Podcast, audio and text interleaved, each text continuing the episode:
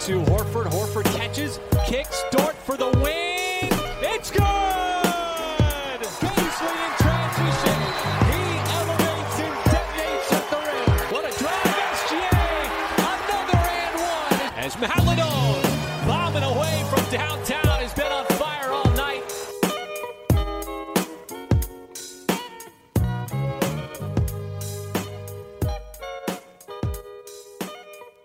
Salut à tous et bienvenue dans ce nouvel épisode d'Open Thunder, le seul podcast français sur la franchise d'Okessi, le quatrième de cette nouvelle saison. C'est Pierre qui vous parle. On est de retour aujourd'hui après une petite période de vacances, quand même on en avait besoin. On attaque pleinement cette fois les épisodes de l'été, vous allez le voir. Aujourd'hui on va faire un petit retour dans l'histoire de la franchise. Et avec moi pour cela, comme d'habitude, Constant, comment ça va Constant? Ça va, ça va. Bonsoir à toutes et à tous. Euh, visiblement, je dois être quelqu'un qui aime euh, se faire du mal, puisque c'est moi qui ai eu cette idée de, faire ce podcast un peu rétro. Vous allez voir le sujet, euh, visiblement, bon. Euh, j'aime bien re revivre des choses douloureuses, mais non, mais très heureux de vous retrouver. Comme l'a dit Pierre, on a fait une petite pause parce que bah, la NBA se met en pause aussi. Hein. Faut dire qu'il n'y a pas beaucoup d'actualité ces derniers temps. Mais voilà, du coup, on lance des épisodes un peu plus historiques. C'est la période pour revenir sur des grands moments de l'histoire du Thunder.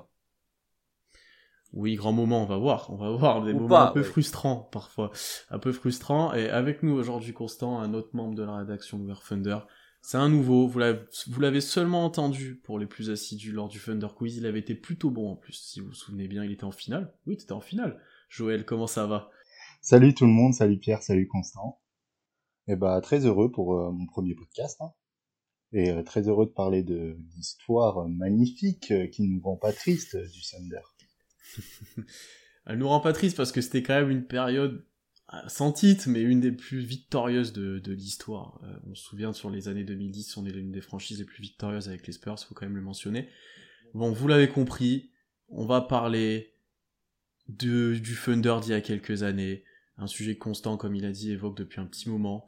On va faire un petit débrief, a posteriori maintenant, des raisons qui font que le Thunder n'est jamais devenu champion malgré une équipe, faut le dire, et des joueurs exceptionnels parfois. Euh, la période qui va, ouais, notamment.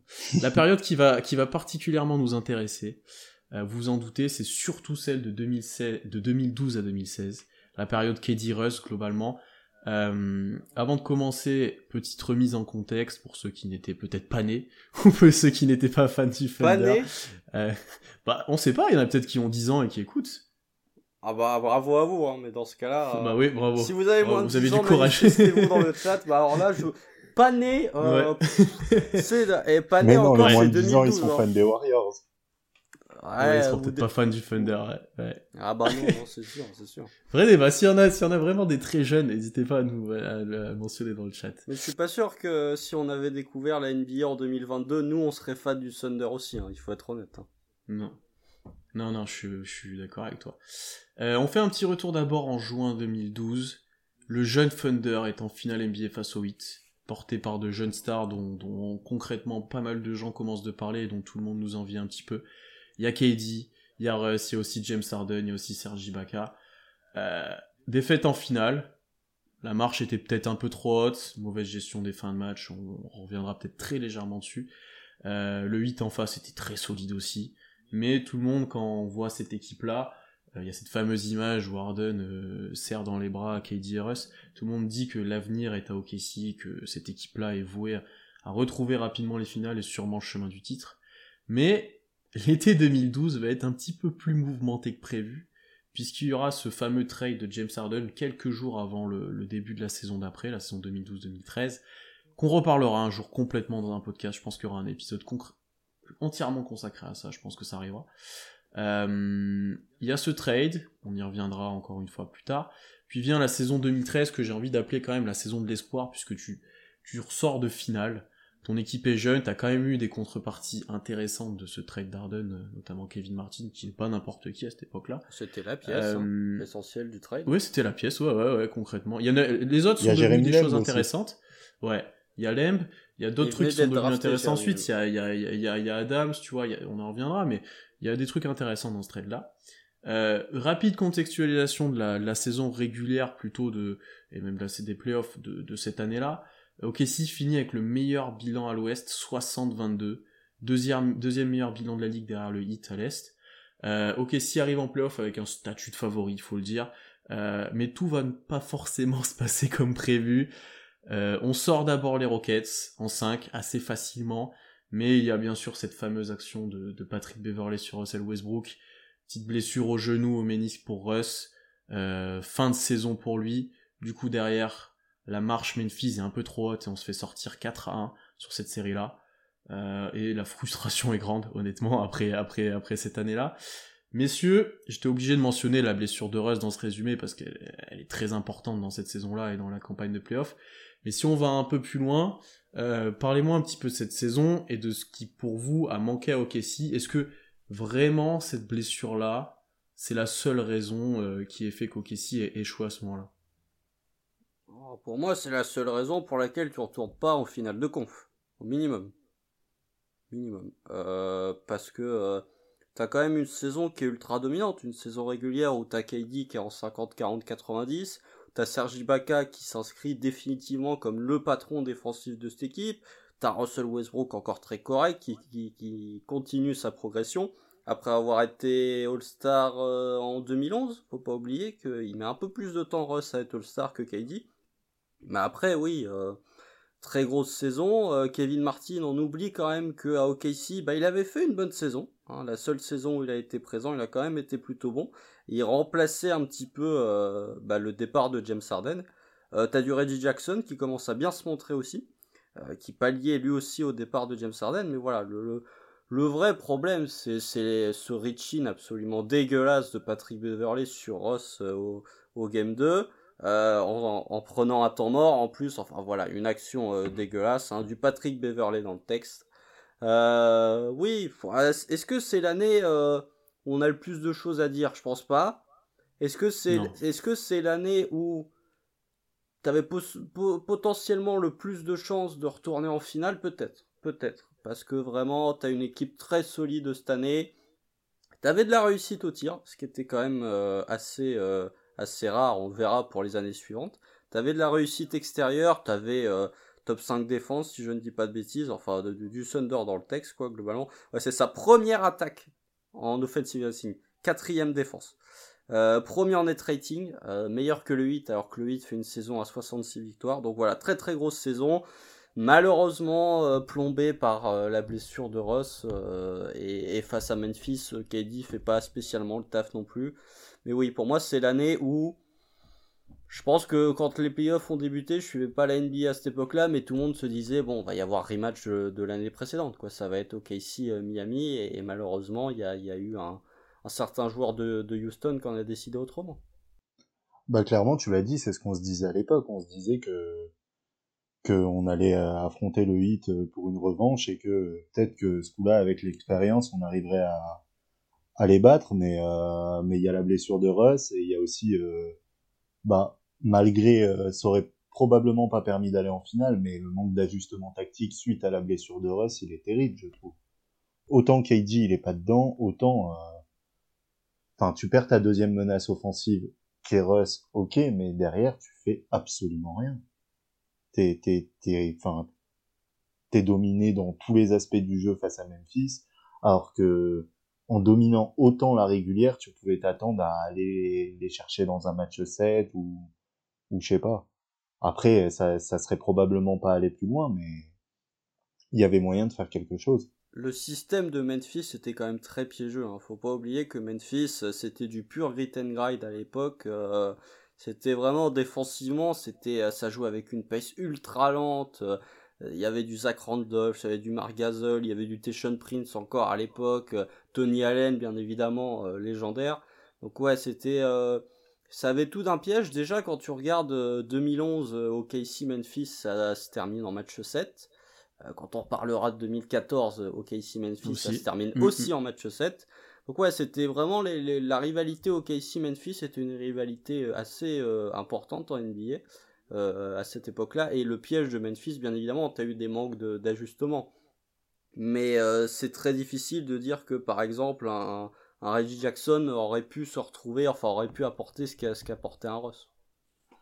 Ouais, tu, vois, il y a une première, première problématique qui pour moi se dégage. euh, c'est que ouais, tu perds Russ, forcément, c'est un énorme trou dans ton roster et dans ta façon de jouer, parce qu'en fait, dès cette période-là, et enfin, ça va se développer dès le trade d'Arden, concrètement, t'es sur un modèle où t'as un monstre de tête qui produit globalement tout pour toute l'attaque, pour euh, tout le jeu. Euh, les autres touchent des miettes de ballon. Euh, Ibaka peut scorer par exemple, mais c'est des tirs en spot-up ou des pick and roll ou des rebonds qu'il va chercher. Kevin Martin, ça va être du tir en spot-up, tu vois, même s'il est à droite, ça, ça sera pas énormément de création. T'as un espèce d'hydra de tête en fait qui joue tout, tout, tout, tout à tous les deux, qui se partagent en plus plus ou moins la balle, mais qui font un peu chacun leur tour. Donc tu vois, en termes d'ajustement tactique, je suis d'accord avec toi, Joël, on en a pas trop vu sur cette période-là parce que est-ce que déjà tu avais vraiment quelque chose à, proposer? Effectivement, est-ce que c'était mettre Reggie Jackson dans un espèce de Russell Westbrook? J'ai du mal à le croire parce qu'il est encore très jeune euh, à cette époque-là. Euh, derrière, t'as pas forcément un banc archi épais et ça, on y reviendra, je pense, année après année. Moi, c'est quelque chose qui me qui m'embête un petit peu tous les ans, mais là, ton banc, euh, concrètement, bah, c'est Kevin Martin, ça, ça tient la route. Euh, Nick Collison qui commence de vieillir et qui a un rôle de moins en moins important. T'as Derek Fisher, Derek Fisher que t'es allé chercher l'année d'avant pour de l'expérience euh, et au final euh, qui voilà fait son taf, fait du Derek Fisher mais c'est limité. Enfin, tu te retrouves vite à courte solution quand tu regardes ce banc, tu vas pas faire jouer Hashim Tabit, t'as Eric Ménor derrière, enfin c'est, pauvre en fait en, après en solution. Euh, Jeremy Lamb, encore une fois, on l'a dit dès le début, est, rookie. Euh, t'avais pas forcément de choses. Après, là où je suis d'accord avec toi, c'est que c'est, ça a bien arrangé Scott Brooks qu'on puisse mettre toute la défaite sur le dos de Westbrook et sa blessure. KD aussi. Euh, hein. Parce que je, et de et KD aussi, effectivement, comme tu as dit. Cette série, hein. Ouais, parce qu'il est pas, il est pas exceptionnel. Je pense qu'à l'intérieur, tu te fais ouvrir. Concrètement, dans cette série, t'as Perkins qui commence d'être euh, un peu fatigué aussi, euh, qui a fait beaucoup de batailles et que tu vois qu'il commence d'être bien sur le déclin. Ah, il souffre. Hein. pas, et il est pas si vieux que ça, il a 28 ans à cette époque-là en plus, tu vois, tu peux te dire, mais il souffre, il souffre. Euh, mais ressenti 50. Euh, hein. ouais, ressenti. Et, et, tu vois, même, euh, tu l'as très bien souligné, Constant, dans cet aspect grit and grind de, de Memphis, euh, quand t'as pas Russ, qui est quand même à cet âge-là et à cette époque-là le mec le plus intense quand il veut de la NBA, euh, et qui peut aller te chercher des rebonds off de nulle part, qui va te gagner des ballons de nulle part, etc t'as un manque dans cet aspect combativité dans cette équipe là et dans qui est qui est flagrant pour moi ensuite tu vois et qui est pas forcément remplaçable euh, sur le banc. Alors si, si je peux me permettre parce que là on a quand même parlé euh, d'un point euh, tactique. La série n'est pas non plus tu perds 4-1 mais la série n'est pas si déséquilibrée que ça. C'est en fait et ça va être un point sur lequel moi je vais insister très fortement tu perds dans les 90 dernières secondes du match, quasiment les 4 matchs de la série. Tu regardes le game 2, t'es à moins 1 à 40 secondes de la fin. Tu regardes le game 3, t'es à moins 1 à 1 minute 30 de la fin. Tu regardes le game 4, t'es à moins 1 à 90 secondes de la fin. T'avais un vrai problème d'exécution dans les 90 dernières secondes. Alors est-ce que tu peux imputer ça à Scott Brooks? Possiblement. Est-ce que tu peux imputer ça à Kevin Durant? Possiblement sur cette série.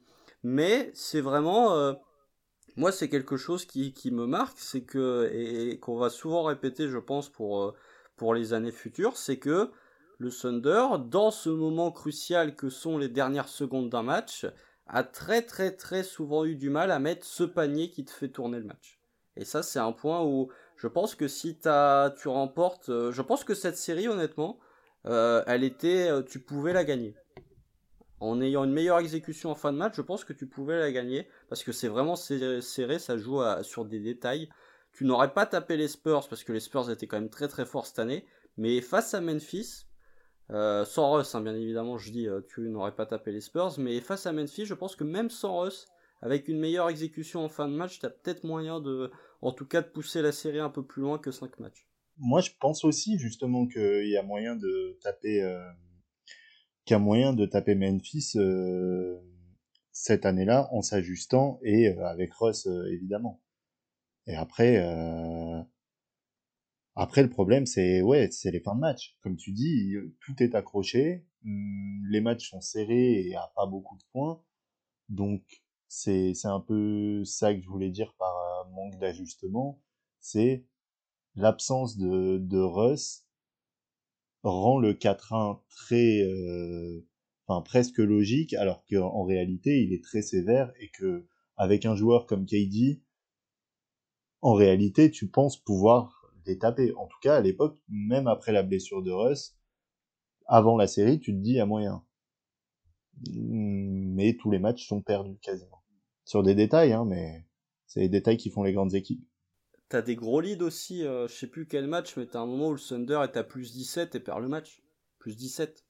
Ça commence à faire beaucoup. Alors je sais que dans la NBA de 2022, euh, plus 17, ça correspond à un plus 4 euh, il y a 10 ans. Mais plus 17 en 2013, surtout face à ce Memphis-là qui jouait très lent, c'est un gros écart. Et tu perds quand même playoff où ça défendait le, ça défendait le plomb hein, dans, sur ces séries-là, ça défendait fort. Tu marquais mm. pas, ah ouais, ça, se ça se délitera un petit peu dans les années qui suivent, mais euh, là, tu, ça défendait fort. Euh. Non, je, je suis d'accord avec vous que, en fait, bah, quand tu regardes l'histoire du Thunder, quand tu vois cette série-là, que tu perds 4-1, et quand tu sais que Russ est blessé, tu te dis, ah ouais, comme vous l'avez dit, ouais, c'est normal. Russ, il est blessé, tu perds 4-1 contre Memphis, qui est une équipe solide, ouais, il y a rien de, y a rien, c'est normal, il y a rien de scandaleux, voilà, tu vois. Alors qu'en fait, comme vous l'avez dit, un petit peu, t'avais peut-être moyen de faire mieux, t'avais des matchs serrés que tu pouvais prendre, peut-être avec un Kevin Durant plus efficace et une meilleure exécution, comme on l'a dit. Euh, déjà, on peut se poser d'ailleurs la question de, euh, de, est-ce que le, le, le, profil offensif du Thunder ou les systèmes, euh, t'avais déjà pas une limite, tu vois, parce que comme on, y reviendra beaucoup, Constant sur l'exécution offensive dans le clutch, etc. Est-ce que c'est voué à, un, une envie des joueurs de faire du aéroball Est-ce que c'est loué Est-ce que c'est dû à, une politique de jeu qui, veut ça en fait? Presque tout match, sur tous les matchs, tu fais ça. Est-ce que, enfin voilà, il y a, une vraie question pour moi là-dessus qui, qui a d'ailleurs s'était posée sur pas mal de campagnes de playoffs et sur cette époque-là, tu, te demandais tout le temps, euh, est-ce que le Thunder doit plus collectif? Est-ce qu'on peut uniquement se reposer sur les deux pour faire quelque chose? Euh, Pour moi, ça, tu peux déjà commencer de soulever cette question-là, parce qu'avec Ross, ces problèmes-là étaient encore plus amplifiés, parce que t'avais que KD qui pouvait un petit peu créer, même si Reggie Jackson a mentionné déjà sur ses campagnes de playoffs parce qu'il fait des, bonnes choses. Bah, il start déjà, donc. Euh... il y a du temps de jeu déjà. Bah, déjà, oui, il faut qu'il monte des choses hein, déjà s'il start. Donc, euh, ouais, non. Après, ce, ce, cette question de savoir euh, est-ce que tu n'arrivais pas déjà à une certaine limite dans ton système offensif, pour moi, en 2013, quand tu vois le roster, non. Parce que t'as quand même, euh, même si Kevin Martin a pas mal de tirs en spot-up, il est capable de poser la balle. Même si Reggie Jackson n'est pas le meilleur attaquant de la planète, en sortie de banc, c'est quand même très solide. Pour moi, non.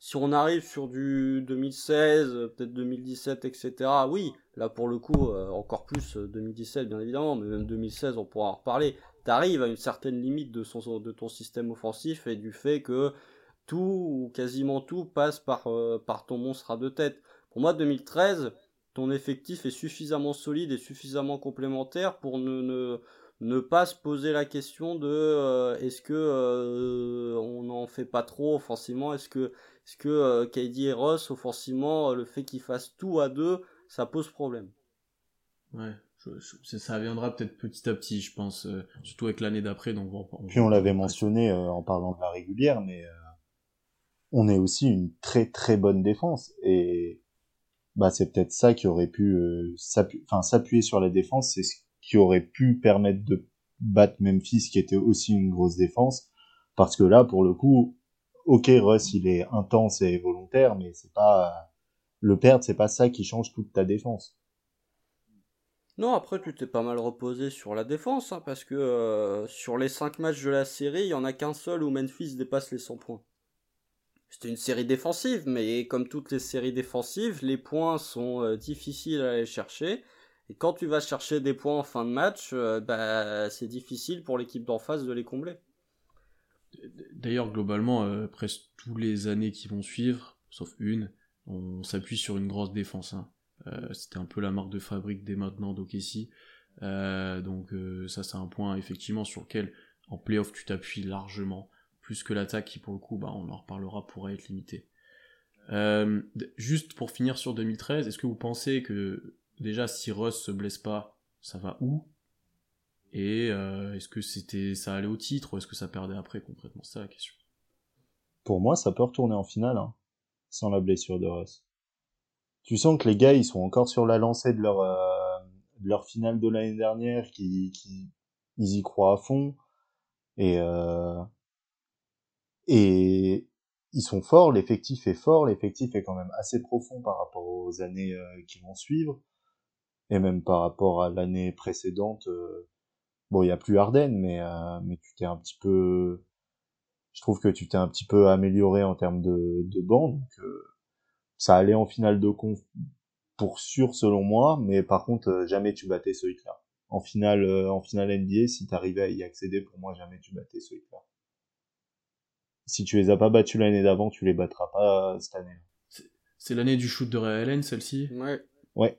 Hmm. Ouais, ouais, ouais, ouais, finale exceptionnelle. Alors, revoyez-les, les finales 2013 entre euh, les Spurs et, le Heat. Euh, si vous avez la flemme, vous pouvez euh, directement regarder le Game 6 et le Game 7. mais moi, je suis pas. Je suis peut-être. c'est peut-être parce que je suis de nature pessimiste, mais je suis pas convaincu que tu retournes en finale NBA. Finale de conf, oui. Mais quand tu vois le niveau des Spurs, euh, même en finale, hein, ils sont à un shoot. Euh, enfin, c'est pour moi, c'est le plus grand shoot de l'histoire euh, de la NBA. Ils sont à un shoot de Real d'être champion et de taper le hit. Le, niveau des Spurs, comme d'habitude, les Spurs en régulière, surtout à cette époque-là, ça ronronne un peu, et puis en playoff, ça active, ça active les, les bouchées doubles. Je pense que tu aurais eu vraiment. Après, tu les avais tapés l'année précédente, en 2012, en finale de conf déjà. Euh, en 6 matchs, si je dis pas de bêtises, avec un énorme James Harden au Game 5 à San Antonio. Euh, T'aurais eu une belle bataille, je pense, mais en 2013, t'avais quand même Kawhi Leonard qui était euh, bien meilleur. Bon. Finale de conf, oui, tu tapes Memphis. Finale NBA, je pense que ça se serait bien battu avec euh, San Antonio, mais je suis pas convaincu que à 100% tu serais retourné affronter le 8. moi, je pense que finale de conf sûr comme vous. Je pense que la série contre les Spurs, ça va au moins en 6 ou 7, quoi qu'il arrive, et n'importe qui gagne. Et après, ça jouerait sur des détails, effectivement, comme on l'a dit. J'ai quand même tendance à nous mettre vainqueur sur cette série-là. Euh, t'as le petit ascendant mental de l'année d'avant. Euh, t'as quand même, pour moi, potentiellement les deux meilleurs joueurs de la série. Ce qui compte quand même. J'ai toujours ce sentiment-là. Ah, euh, Team Duncan 2013, c'est encore très sérieux. Hein. Ouais, mais est-ce que Russ et KD peuvent être meilleurs que Duncan sur une série KD, oui. KD, oui. Euh, euh, Team Duncan 2013, c'est quand même très très sérieux encore. Hein. C'est pour ça que je te dis potentiellement les deux meilleurs joueurs. C'est pour ça. Ah, sinon, on va nous taxer euh, d'être trop fan. Il faut quand même. Non, oui, il faut remettre. Non, non, oui, attention. L'équipe des Spurs est, monstrueuse là sur cette année-là.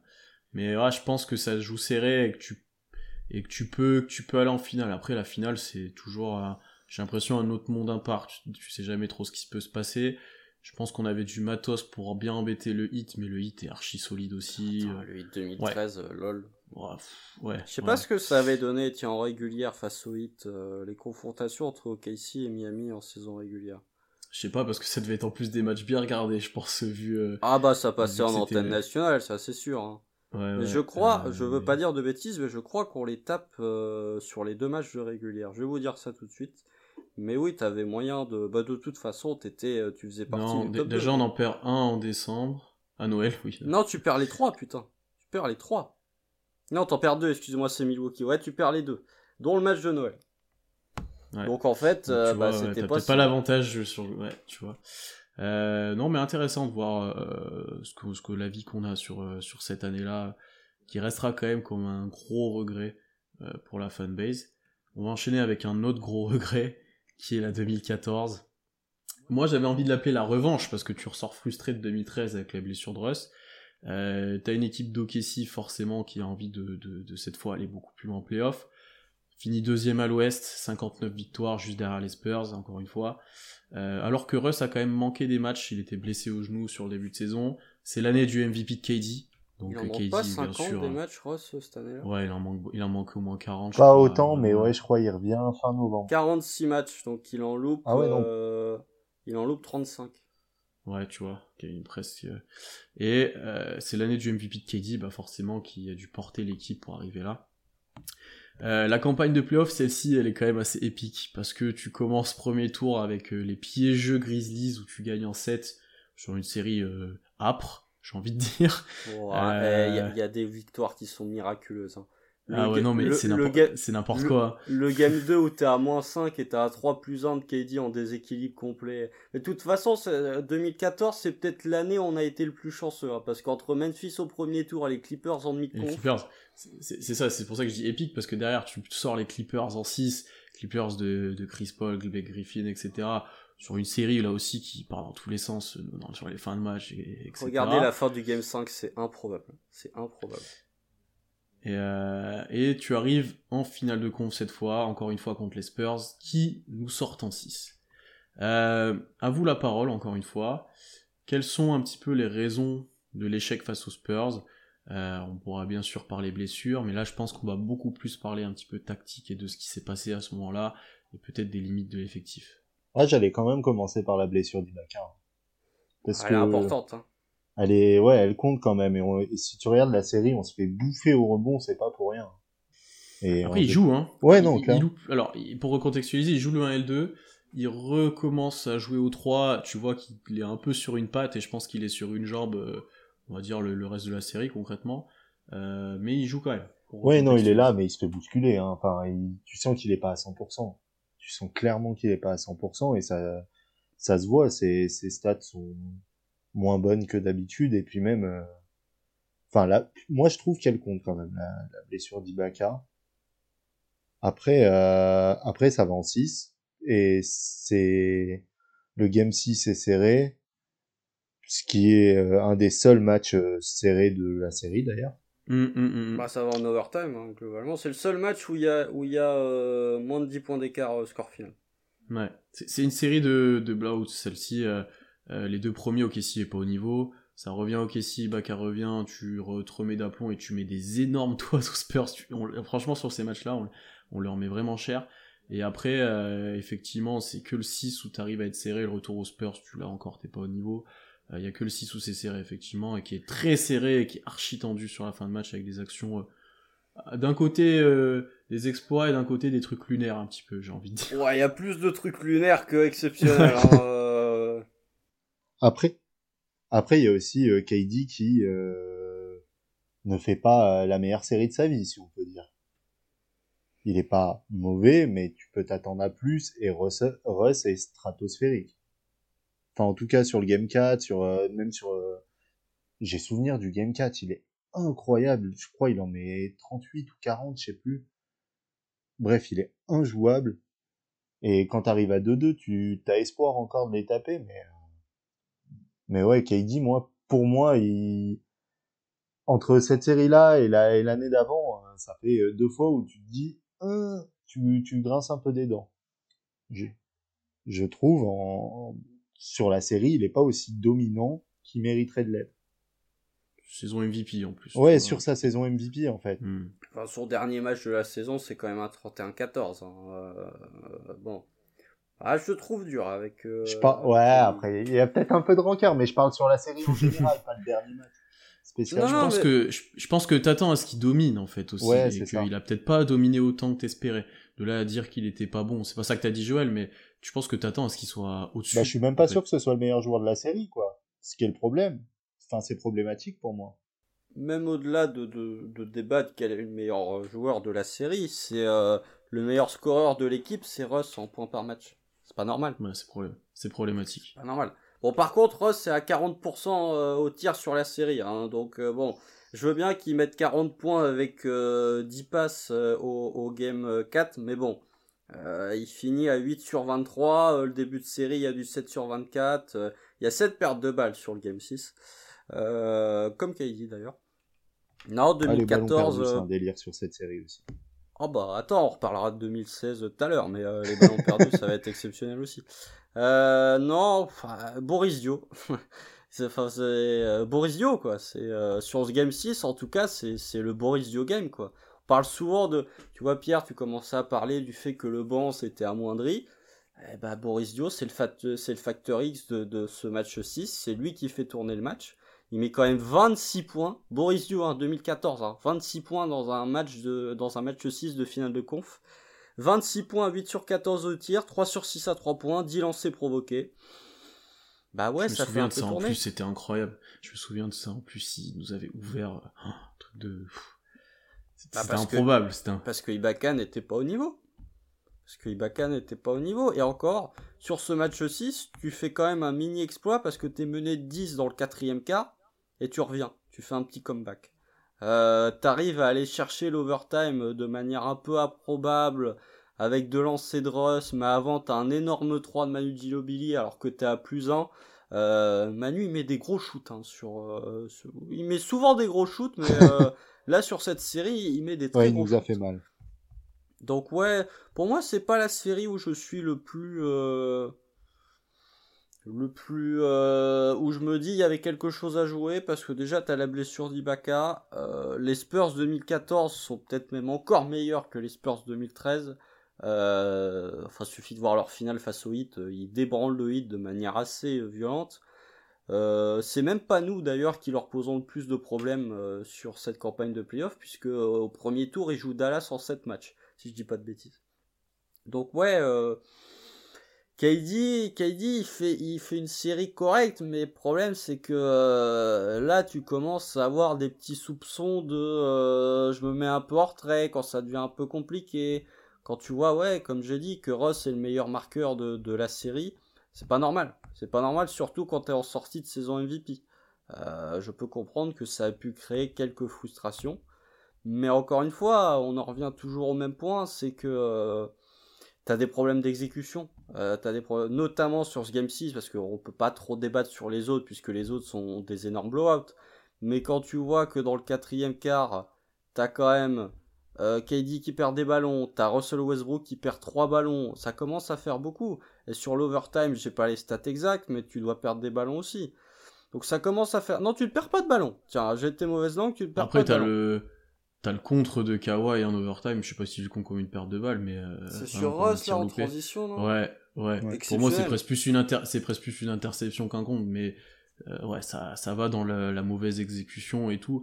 Et on parle souvent de ce, de ce contre là, mais comme tu l'as très bien dit, l'exécution avant, tu, tu loupes des trucs, tu donnes des switches euh, faciles à Duncan au poste bas, t'as des, as des trucs mal gérés, t'as des trucs très mal gérés, et ça pour le coup tu peux, ah tu peux quand même euh, te, poser des questions tactiques, te poser des questions sur la mentalité des joueurs, le, sang-froid, et tu vois à ce moment-là, qu'est-ce qu'est-ce qui manque? Là, tu peux déjà te demander un peu qu'est-ce qui manque quand t'arrives là.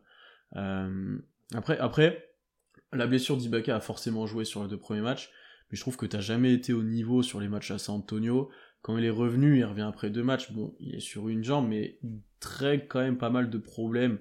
Euh, bon, il, t'apporte un peu au fond. Ouais, il, apporte bien offensivement, il met dedans. Il, te permet quand même de, d'approfondir un peu ta rotation. Parce que moi, c'est ça qui m'embête quand je regarde cette équipe-là. La rotation, c'est... Tu vois, les Spurs, ils ont une armée. Parce que tu vois, t'as un Ginobili, qui sort du banc, t'as un Boris Dio qui va faire un match de ouf, comme tu l'as dit, t'as quand même pas Timis aussi sur le banc. Enfin, c'est des joueurs d'un autre calibre. Là, pour OKC, concrètement, bon, on va compter quand Ibaka est là, mais ce qui est encore pire quand il est pas là, c'est Steven Adams qui sort du banc, Steven Adams qui est rookie euh, cette année-là. Euh, et qui et qui euh, a un gros rôle et qui montre des bonnes choses d'ailleurs. Hein. Honnêtement, il est plutôt bon sur cette année-là et, et, tu te dis ok là on a peut-être un joueur pour le futur. il a été drafté assez haut pour ça aussi, mais il est rookie. Euh, t'as Caron Butler que t'es allé chercher cette année-là et qui start certains matchs parce que Tabo Cephalosha il est sorti de la rotation parce qu'il est plus haut niveau, euh, qui devait être ton poste de titulaire et là il est plus haut niveau. Donc du coup tu mets Reggie Jackson dans le 5 et c'est Caron Butler aussi qui a des minutes beaucoup plus et qui est qui, a été un bon joueur NBA mais qui est pas exceptionnel à ce moment-là. Derek Fisher cramé, euh, Jeremy Lamb, il est en formation et honnêtement, Jeremy Lamb à OKC, on a toujours eu de l'espoir et j'ai l'impression qu'il a jamais énormément percé. Ah, Jeremy Lamb. Euh, ça... Ouais, Jeremy Lamb, concrètement. Euh, Nick Collison ne joue pas. Enfin, c'était archi limité en fait là-dessus, tu vois. Et t'as Perkins, alors là, il est cramé, mais cramé de chez cramé. Donc c'est pour ça qu'Adam joue encore euh, d'ailleurs plus.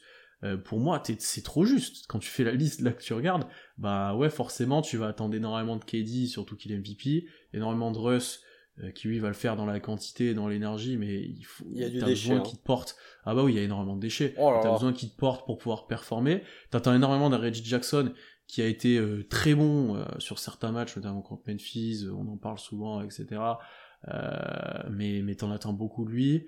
Enfin, c'est dur. L'effectif là pour moi, il est trop limite. C'est pour ça que Ouais, cette année-là, t'as la frustration de la blessure d'Ibaka parce que tu te dis s'il se blesse pas, est-ce que tu peux aller taper les Spurs? Je sais pas. Euh, par contre, euh, ouais, il te manquait quand même des armes. Si t'arrives à être champion avec cette équipe-là, euh, bah bravo KD, bravo Russ, parce que là, concrètement, euh, il manquait pas mal de, de pièces pour moi, tu vois. Vous voulez la stat qui tue? Sur le game 6, le Thunder a marqué, enfin le banc du Thunder a marqué 5 points. Le banc des Spurs 51. 51 à 5. Dans un match qui va en overtime. Ça, ça vous montre le différentiel quand même de, de banc quoi. Alors Et après les les, 5 Spurs, points, c'est Derek Fisher. et les 5 points, après les Spurs, il faut quand même dire, les mecs faisaient starter Matt Bonner en 2014. Bon, hein, si ça c'est pas un peu du foutage de gueule aussi. Euh, Matt Bonner, euh, légendaire, attends, mais euh, le mec doit être, euh, je crois qu'il est triple champion NBA. Non, il est double champion NBA, Matt Bonner. Mais bon, tu fais starter Matt Bonner en 2014. Bon, effectivement, euh, quand t'as Boris Dio et surtout Manu Ginobili qui sortent du banc, forcément ton banc va marquer plus de points que, que celui de de l'adversaire. Euh, mais euh, ça montre quand même que t'as un différentiel de 46 points entre les deux bancs. Euh, c'est beaucoup. On peut aussi parler sur ce Game 6 du fait que les Spurs, euh, ce que t'avais dit Joël, prennent 16 rebonds offensifs quand OKC n'en prend que 7. Euh, si vraiment on veut polémiquer, on peut parler des 34 lancers francs tentés par les Spurs aussi. Euh, tu vois que KD... Bon, nous on entend 33, je suis mauvaise langue, mais tu vois que KD termine avec euh, 3 fautes, Ibaka à 5, Reggie Jackson à 6, Ross à 5 aussi. Donc voilà, c'est plein de... C'était une série, en fait, c'était l'opposition de style. Honnêtement, euh, D'ailleurs, regardez ces vieilles séries de playoffs, enfin vieilles, c'est si vieux que ça, mais c'était des boucheries à l'époque, hein. Concrètement, ça allait au oh, lancer, ça... joli. Enfin, Comparé oui, au mais... milieu des années non, non, mais 2000, je te parle, ça, ça- ça- oui, mais ça allait quand même beaucoup plus au lancer, c'était archi physique, euh, ouais, je- tu vois, là, pour avoir regardé certains passages, pff, ça, ça y allait quand même, tu vois, c'était, et plus de post-up, plus de choses comme ça, c'était, c'était c'était différent, ça a vite évolué, quand Il y même. avait plus d'intérieur et Oui, c'est vrai aussi. Après, ça, Ça je, si- je suis pas convaincu que ça allait plus au lancer. hein. Parce que les arbitres, euh, en 2022, ils sifflent beaucoup plus de trucs qu'en 2014. Mais, Oui, euh, c'est peut-être ça aussi, mais là, ça, ça allait y aller pour des vraies mais choses. ouais, voilà. Mais ouais, mais c'était l'opposition de style à l'époque entre, entre San Antonio et OKC. Et, et finalement, euh... ah, ça, ça, ça, ça- ça- vraiment, les, les, la courbe s'inversait au fur et à mesure des années parce que j'ai envie de dire que San Antonio a toujours su trouver la réponse face à nous. Mais finalement, si tu regardes série par série, on en a gagné deux et ils en ont gagné qu'une. Euh, mais en tout cas, ouais, à l'ouest, c'était vraiment... euh, pendant 3-4 ans, c'était vraiment... euh, vu que les Clippers passaient leur temps à, à choke, bah, les Clippers, quoi.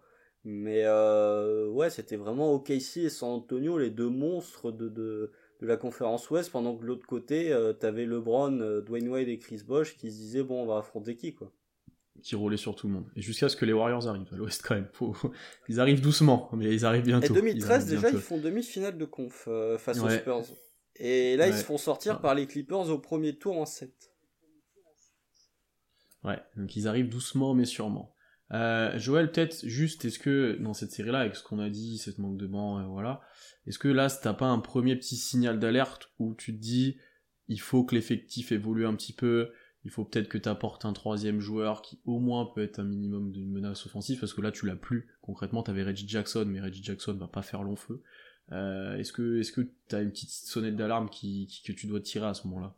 Et qui a été manquée du coup. Pour moi, là, elle est pas tant sur le, le, le troisième homme capable de scorer parce que les deux sont tellement forts que ils prennent tellement de place que laisser la place à une troisième personne, ça aurait été compliqué. Mais par contre, la profondeur d'effectif, tu le disais tout à l'heure, pour moi, elle est là, la sonnette d'alarme. À ce moment-là, tu dois clairement te renforcer au niveau du banc parce que, bah, tu l'as dit constant, euh, 5 points euh, sur un, game 6 de, de demi de, de demi-conf, c'est pas possible. C'est, c'est, pour moi, la sonnette d'alarme qui est attirée, elle est là. Plus qu'un troisième euh, joueur qui euh, pourrait dominer en attaque, sachant que tu comptes quand même vachement sur euh, le côté on va dominer en défense parce qu'on a Ibaka. Le problème, c'est euh, d'autres solutions pour scorer. En sortie de banc notamment, parce que euh, c'est vide et que bah au final en playoff quand les deux ils ont joué 82 matchs avant Et bon, ils jouent pas 82 matchs, mais quand les deux ils ont ils ont une saison régulière dans les pattes et que et que derrière ils doivent s'enchaîner euh, des des playoffs où c'est eux qui ont toutes les responsabilités tout le temps et c'est pour ça que d'ailleurs euh, KD est MVP cette année-là, hein, c'est parce qu'il a beaucoup de, enfin, il a, il a, je pense pas qu'il ait déjà eu une telle place dans une franchise euh, à part la nôtre euh, en NBA et il est tout simplement trop fort. Mais t'as besoin de faire souffler, t'as besoin que les joueurs ils jouent plus 31 minutes que que 34, surtout quand c'est des joueurs comme KD et. Et à la longue, tu te dis, il nous faut un banc, il nous faut quelque chose au moins un sixième homme. Bah, tu parlais des, justement de la distribution des minutes là. Alors ça peut être euh, une cause comme une conséquence, mais le fait qu'il n'y ait que 5 points euh, marqués par le banc, c'est parce que si tu considères que NBA pour qu'un joueur fasse partie de la rotation, il faut qu'il ait joué 12 minutes, t'as deux gars qui jouent 12 euh, minutes en sortie de banc sur ce game 6. T'as Derek Fisher qui en joue 32, qui est considéré comme ton sixième homme, T'as Steven Adams qui joue 12 minutes 05. C'est globalement, toutes les minutes sont distribuées entre ton 5 majeur et Derek Fisher, quoi. C'est incroyable. KD 51 minutes, qu'à 48. Ah, voilà. KD, il a loupé 1 euh, minute 12 sur euh, tout le match. Ouais, c'est. C'est difficile de faire de la place au banc. Hein. De l'autre côté, les Warriors, alors j'imagine, ouais, c'est Kawhi qui joue 44 minutes. Mais sinon, t'as personne à plus de 40 minutes. Alors qu'à OKC, t'as littéralement bah, 4 gars, ouais, t'as 4 gars qui jouent plus de 40 minutes. Ouais, ouais bah, c'est l'exemple même de, de, ce qui manquait peut-être dans cet effectif-là pour aller plus loin. Euh, 2015 maintenant, bon celle-là ça va aller un peu plus vite, parce que 2015 c'est la saison loupée. Euh, parce que là la saison se passe pas du tout comme prévu, puisque le Thunder finit 9ème à l'ouest, à égalité avec les Pélicans, et qui sont devant au tie-break, avec 45 victoires quand même. Euh, les raisons de cet échec, bon, ah, je vous laisserai la parole aussi, mais les blessures, euh, KD est blessé au pied, il est absent un mois, puis après il est blessé à la cheville, puis au doigt de pied, puis après il a une autre procédure au pied, et il annonce la fin de, sa saison en mars, donc globalement KD a presque pas joué de la saison et a très peu pu s'exprimer. T'as un Russ qui manque aussi 4 semaines parce qu'il est blessé à la main. Euh, voilà, pas grand chose à, faire sur cette saison-là, vu qu'il te manque et vu tout ce qu'on a dit avant, vous comprenez que c'est compliqué avec l'effectif d'OKC de, de, de, de jouer euh, de jouer quelque chose quand il te manque ces deux-là. Euh, je pense quand même qu'à un moment on avait le sentiment qu'on allait se qualifier en playoff et qu'arrivé en playoff, il y a Kedi qui allait revenir et Russ qui allait être pleine balle et qu'en fait on allait être huitième mais faire chier tout le monde. Bon, c'est pas arrivé parce qu'il y a eu des, la des... du premier, euh, bon. Ouais, ouais, t'as pas trop envie. que tu le fasses chier, mais euh... tu le fais pas chier, pas trop. Ouais, ouais. Et qu'est-ce que cette saison-là, qu'est-ce qui a en tiré peut-être? Et pour vous, qu'est-ce qui a peut-être d'autres choses qui ont pêché euh, sur cette saison-là et qui ont empêché au moins de se qualifier en playoff? Bon, à part ce, fameux shoot d'Anthony Davis, improbable, mais, mais bon, il y a, peut-être d'autres, d'autres éléments. Ouais. Ouais. Franchement, non, c'est les blessures, c'est les blessures. T'as qui se pète au bout du deuxième match. KD, déjà, il joue que 27 matchs. Euh, il loupe le début de saison. Euh, donc déjà, tu te... Je sais même pas combien de matchs KD et Russ ont joué ensemble, mais vu que les deux étaient blessés quasiment sur des timelines différentes, ils ont pas dû en jouer beaucoup ensemble. Euh, ce qui a donné des situations incroyables où c'était Perry Jones qui mettait des matchs à 30 points. Déjà, c'est peut-être ça le problème, hein, c'est que quand Perry Jones met des matchs à 30 points, c'est que t'es pas forcément une équipe parée pour aller jusqu'au mois de juin. Euh, non, les blessures. Euh, quand tu vois le roster, T'as André Robertson qui commence à prendre beaucoup de place, mais t'as quand même euh, toujours ces petits problèmes de, de profondeur de banc. Là, je vois du Sébastien Telfer en sixième homme, je vois du Lance Thomas. bon, ça, c'est pas des trucs qui font spécialement rêver. Donc, non, ton effectif de toute façon n'était pas meilleur que celui de 2014, et en plus, tes superstars sont blessés. Donc, même si tu t'étais qualifié en playoff, allez, on va dire, allez, euh, imaginons que, non mais, imaginons que KD et Ross font une saison euh, complète en, bonne santé. Tu vas pas chercher les 67 victoires que font les Warriors en régulière cette année-là, et tu vas pas les taper non plus, donc, euh... ouais. Non, je pense pas, non. Je, pense que t'es pas forcément mieux équipé que l'année d'avant, même avec euh, Russ et KD au complet, effectivement. Euh, avant de te laisser la parole, Joël, moi, il y a un truc qui m'embête, en fait, sur cette saison-là, c'est que là, le but, pour moi, il aurait dû être de, développer des joueurs vraiment au maximum, un peu comme ce qu'ont fait les Warriors euh, l'année dernière, ou il y a deux ans, selon comment on compte, où ben ouais, tes stars sont pas là, pourtant tu reposes presque tout leur jeu sur eux, mais du coup, euh, bah, on va essayer de développer des mecs qui seront utiles dans le futur quand tout le monde sera là.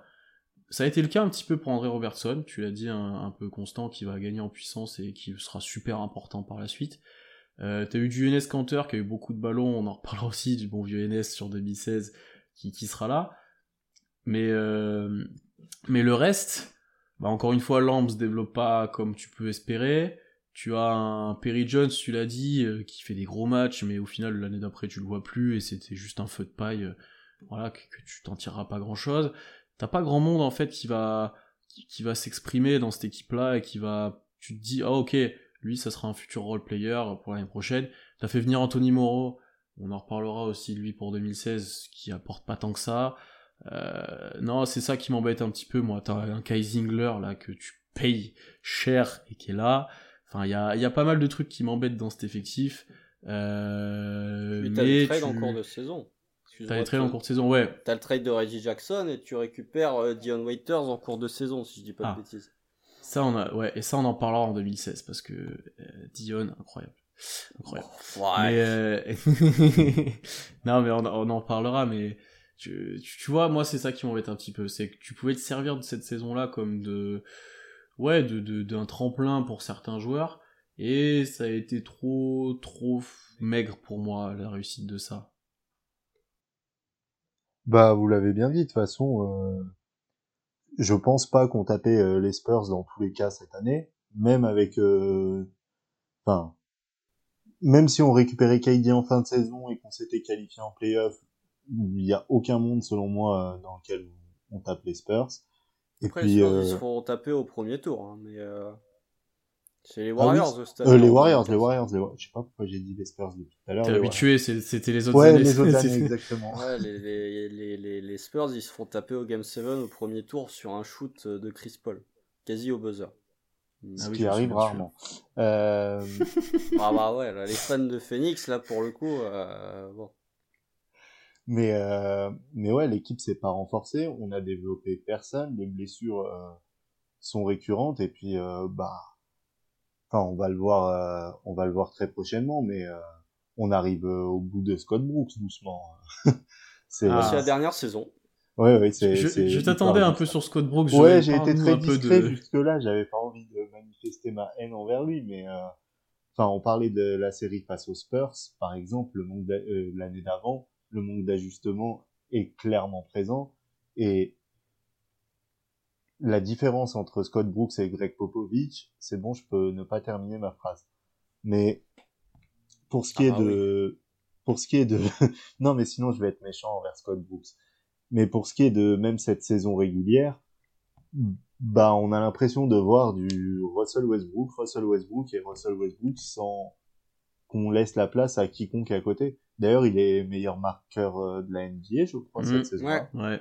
ouais. Il est MVP du All-Star Game aussi. Oui. mais... Non, non, mais c'est vraiment, pour moi, j'en parle souvent, mais pour moi, 2015, c'est l'éclosion. Avant, Russ c'était toujours un peu dans l'ombre de KD. À partir de 2015, il est vraiment dans les discussions MVP, il commence à y avoir du triple-double de partout. C'est Pour moi, c'est vraiment l'année où on s'est dit le Thunder a deux joueurs calibre MVP dans son équipe. Ouais, et puis, ouais, non, Russ est vraiment très très fort cette saison-là. Mais quand t'es, quand t'es le coach, tu sais que tu, tu vas avoir du, enfin, que KD va avoir du mal à revenir, etc. Tu dois t'ajuster, tu dois essayer de, de, de responsabiliser d'autres joueurs pour l'année d'après. Et clairement, ça n'a pas été fait. Au-delà du fait d'aller en playoff ou non. Euh. Le, seul qui a vraiment profité, je pense, offensivement, c'est Canter. Mais genre vraiment, ah, je pense qu'il avait tous les ballons. Euh, ouais, ouais, mais après, il prend tous les ballons à partir de là. Euh, Waiters en profite un petit peu aussi. Et comme vous l'avez dit, après, Ross capte beaucoup l'attention. 28-8-7 sur la saison. ça commence d'être solide dans les, même dans les standards de Russ. Euh, ouais, mais je, je, moi, je peux que confirmer ce que vous dites. Hein. T'aurais pu proposer autre chose sur cette saison-là, te mettre un peu plus en mode formation, euh, essayer de, de faire d'autres choses offensivement, essayer, voilà, et là on est tombé dans, dans le tout Russ, ce qui sera euh, ce qui ce qu'on reverra hein, bien entendu, mais euh, ouais, tu avais peut-être moyen de faire autre chose. Euh, tu- du tanking, tu voulais dire Est-ce que tu parlais des Warriors il y a deux ans euh, Est-ce que tu avais ton choix de draft l'année d'après? Oui, bah oui, en plus je suis bête. Oui, Ah oui, parce que, oui, c'est- parce que c'est qui qui ça devient El Famoso. Ouais, Ah bah Payne. bien sûr, Cameron Payne, ah, légendaire. Bah t'aurais pu tanker, hein, franchement. euh. On, on- bah, on va en parler tout de suite de Cameron Payne, je pense, parce qu'on va parler de 2016, qui là va être très intéressant, je pense. 2016, c'est la dernière chance, on va l'appeler comme ça. KD et Free Agent, l'intersaison qui suit. Euh, c'est un peu la saison, bah, du coup, qui ressemble à ta dernière chance d'aller avec ce groupe au bout, parce que tu sais pas ce que KD va faire, tu sais pas comment ensuite ça va continuer. T'as cette incertitude qui règne toute la saison. T'as un petit move de Presti, comme on l'a dit, Billy Donovan arrive, Scott Brooks s'en va.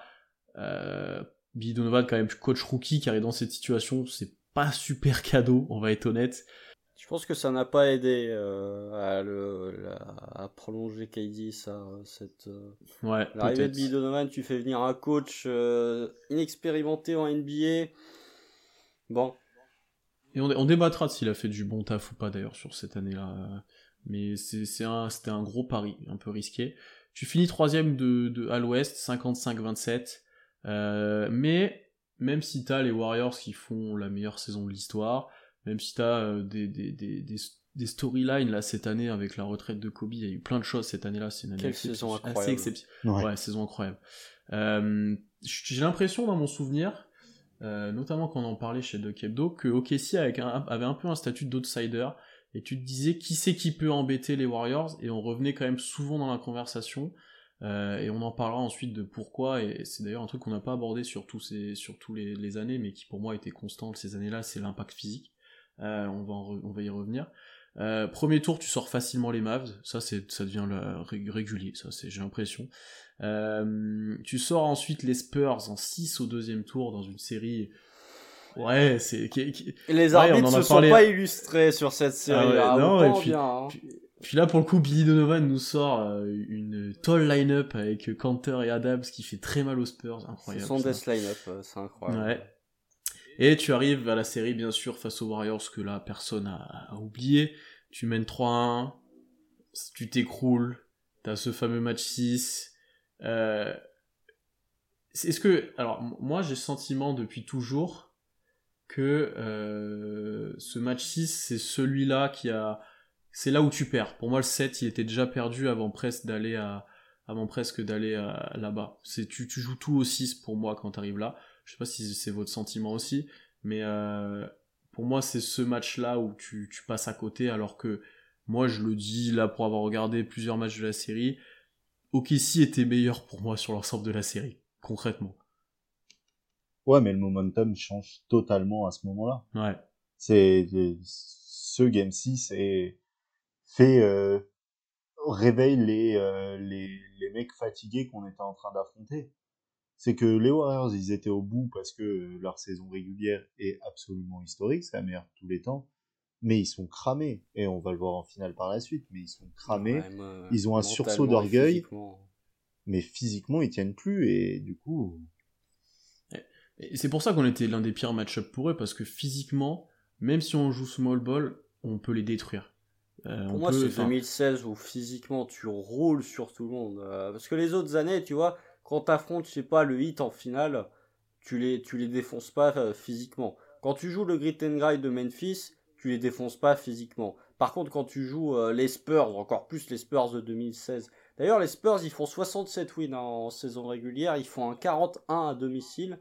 Euh, C'était déjà un mini exploit que, que OKC élimine les Spurs d'ailleurs, parce que je me souviens très bien, parce que je suivais la NBA à cette époque-là, je me souviens très bien que les favoris en demi-de-compte, c'était pas OKC, hein, c'était clairement les Spurs. Ouais, mais et ben là encore une fois, je reviens à, un épisode qu'on avait enregistré à Dunk Hebdo où je- le Thunder est mené et en fait t'es en mode euh, ouais, mais genre sur le match 1 et tout, enfin tu te dis ok si si les tirs tombent dedans et si s'ils jouent à peu près comme ils l'ont fait là, Le Ils 1, on peuvent les sortir assez- par contre, mais ouais, mais le 1 et le 2 alors excuse excuse-moi. On gagne le mais 2. euh, tu, mais tu vois tu bah voilà tu tu te dis bon bah en fait tu fais ça tu peux les sortir alors que tu te mettais pas forcément favori parce qu'encore une fois il y avait cette dimension physique je pense qui effrayait beaucoup de monde et qui donnait espoir à pas mal de fans parce que là on en parlera, mais la, la série sur contre les Warriors, quand ça se met à défendre au match 3 et 4, c'est.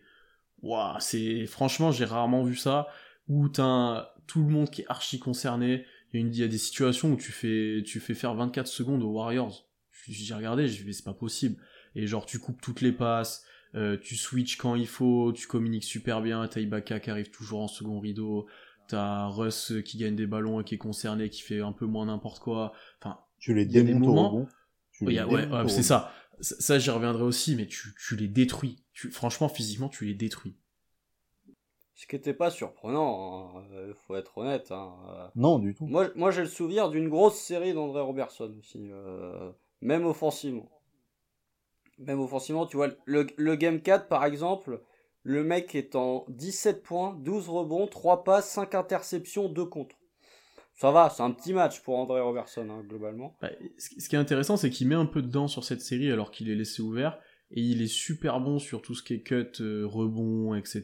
Il, fait, il les fait bien chier. Tu vois, André. Robertson. Après, après défensivement, euh, voilà, c'est un des premiers problèmes, moi, qui arrive sur le Game 6, c'est que il y a des moments, il se fait un peu, il prend par Clay Thompson, on le passe, bon, c'est normal, je peux pas le défendre indéfiniment, mais il en fall trouble tout le match 6. Il a 5 fautes, notamment au début du quatrième quart-temps, et ça pose problème parce que c'est Anthony Moreau que tu mets sur le terrain, euh, parce que Jack, tu fais jouer Randy Foy un petit peu, etc. Ça devient compliqué. Ça devient compliqué. Il te manque cruellement euh, en fait sur euh, sur certains passages du, match 6, mais ça c'est- ça c'est bah tu fais avec les fautes. Mais euh, ouais, Robertson a mentionné effectivement. Non, après, euh, il y, a- il y a tant de choses à dire sur cette série face aux Warriors. Euh, Je reviendrai déjà sur ce que vous avez dit en préambule. Pour moi, ça n'est pas terminé au match 6. Euh, Ok. tout, sim- tout simplement parce que euh, tu mènes, t'es à plus 13 au Game 7, t'es devant à la mi-temps. Alors, je veux bien que le momentum ait complètement changé, mais c'est pas comme si au Game 7, tu vois, t'as pas fait une Phoenix Dallas cette année. Tu prends pas un moins 40 dans le premier quart. T'es à plus 13, t'es devant à la mi-temps, pour moi, t'es dans le match.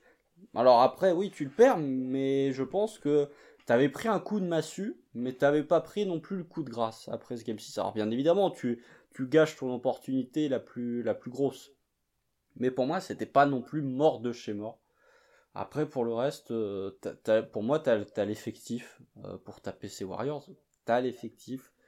2015-2016, on me dira ce qu'on voudra. Pour moi, c'est la meilleure version ever de Ross. Euh, saison MVP, tout ce que vous voulez. L'année prochaine, c'est la version de Ross où il est le plus concentré défensivement, où il fait le moins de conneries, où il est le plus en réussite, notamment au niveau de ses drives. Voilà, après... Euh... beaucoup- D'ailleurs, regardez juste le, le- comment Rush joue à cette époque-là. C'est pas le même joueur. hein. C'est physiquement. Euh, Enfin, je me rendais pas compte tu du déclin. Bon, tu t'en rends compte, mais genre là, la vitesse où ça va, euh, le, les changements de position en l'air, etc. C'est un délire. Ah, c'est le joueur le plus athlétique de la ligue. hein. C'est pas. Ah, il y a LeBron quand même. Non, mais avec euh, si tu prends le, la, la dimension euh, par rapport à sa taille, tu vois, mais il est, Ouais. il va si vite. Enfin, ok, LeBron est mille fois plus puissant, mais lui est mille fois plus rapide, tu vois. Ouais, mais après LeBron athlétiquement, c'est quand même, c'est quand même quelque chose aussi. hein. Enfin, en tout cas, si tu le compares à LeBron, c'est c'est une bonne nouvelle. Oui. Ah bah oui. Et ce qui a bah, posé, pro- ce qui a posé problème aux Warriors aussi un petit peu, c'est que genre, tu prends un panier et t'as l'autre, euh, l'autre fou furieux qui prend le, ce qui fait la remise en jeu, qui part pleine balle et qui va te t'agresser le cercle, enfin, à, à la vitesse de la lumière en fait. Et ça, c'était, c'est pénible pour les Warriors qui doivent compenser physiquement, qui eux déjà font énormément d'efforts euh, sur cette, sur cette année-là à courir en contre-attaque et ce qui, nous fait très mal. Euh, et donc du coup, si derrière t'es capable de répondre toi aussi directement, ah tu leur enlèves un petit avantage. Mais ça, ça n'a pas été toujours le cas sur la série après. Bien sûr. Et puis euh, faut pas oublier que Rust fait gagner le game 1 en seconde mi-temps euh, quasi à lui tout seul hein, à Golden State. hein. Il fait un, un game 1 en seconde mi-temps, il est exceptionnel. Non, après, qu'est-ce que vous voulez, qu'est-ce que vous voulez dire? C'est pour- moi le principal problème, c'est l'exécution. Enfin, regardez le quatrième quart du game 6. Le nombre de ballons perdus par Russ et KD. Je veux bien hein, que Thompson prend feu, hein, mais le nombre de ballons perdus, c'est dur. KD est pas bon. Sur la fin de série, KD est pas bon. Il est bon sur le Game 7, mais il prend 10 tiers de moins que sur le Game 5 et sur le Game 6. Euh, lui, mentalement, avait peut-être déjà un peu quitté. Euh, mais ton duo, Russ KD, sur le, Game 7, il est, non, sur le Game 6, pardon, il est à 1 sur 13 à 3 points. Et là, on peut commencer à parler des problèmes de tir. Parce que d'un côté, bon bah t'as Clay Thompson qui en met 11. Mais les Warriors, ils sont à 21 sur 45 à 3 points sur le Game 6. Game 6. 21 sur 45, ça fait quasi 50%. L'autre côté, OKC est à 3 sur 23. 3 sur 23. Enfin, on parlait, je parlais tout à l'heure de l'écart entre euh, les points marqués par le banc de San Antonio et les points marqués par le banc du Thunder. Là, c'est pareil, t'as 18 3 points d'écart. C'est pas possible. 18 3 points d'écart. Et réussi, hein, pas tenté. Hein. Là, pour le coup, t'es arrivé à une certaine limite de, du tout athlétique, oui, mais le tir à 3 points, du coup, ne suivait absolument plus. Oui, et puis le banc suit toujours pas, d'ailleurs. Enfin, il n'y a pas de profondeur, il y a Dion Waiters, quoi. Alors, on va en parler du banc. Pour moi, c'était quand même le plus équipé depuis un petit moment euh, pour OKC. Euh, T'as Dion Waiters qui fait pour moi de super playoffs. On en a reparlé, je ne sais plus quand. Tu vois, il t'apporte quand même des fois ce que tu as besoin. C'est-à-dire, il, il, défend fort. Des fois, il peut un petit peu créer. Bon, c'est limité, mais pour lui-même. Et il est capable de sanctionner euh, de loin, notamment bah, sur la série contre les Warriors. Je, pense qu'il est plutôt à droite. J'ai pas les chiffres, mais je pense qu'il pas sur le game 7. pas sur le 7. Sur, pas sur le 7. Sur ceux d'avant, un peu mieux. mais tu vois, je, je, trouve que en sortie de banc, c'est décent comme, euh, comme solution. Euh... Bah, c'est quand même le seul ah. qui joue. Hein. Ouais, t'as un petit peu de Randy Foy, qui lui devait être un espèce de free and mais qui avait tellement peur de jouer en playoff qu'il prenait aucun tir, quasiment. C'est le Waiters est à euh, moins de 32% à 3 points sur la série. Ah ouais, bah tu vois, parce que sur les, les matchs où. Alors, c'est peut-être le. le tu, c'est le 4 où il met un peu dedans. Ouais, mais c'est que j'ai l'impression en fait que quand OKC marchait bien, lui il avait un gros impact, et peut-être que quand ça a moins marché, euh, justement il tombait un peu avec l'équipe. C'est peut-être. Euh, mais tu vois, pour pour moi, c'est pas lui la problématique en sortie de banc, en tout cas. Euh, un Randy Foy apporte très peu et joue peu. Cantor, il y a un débat. Parce que tu, il se fait ouvrir en deux concrètement en défense. Euh, dès qu'il y a un switch, sachant que t'en fais pas mal, euh, Adam se débrouille.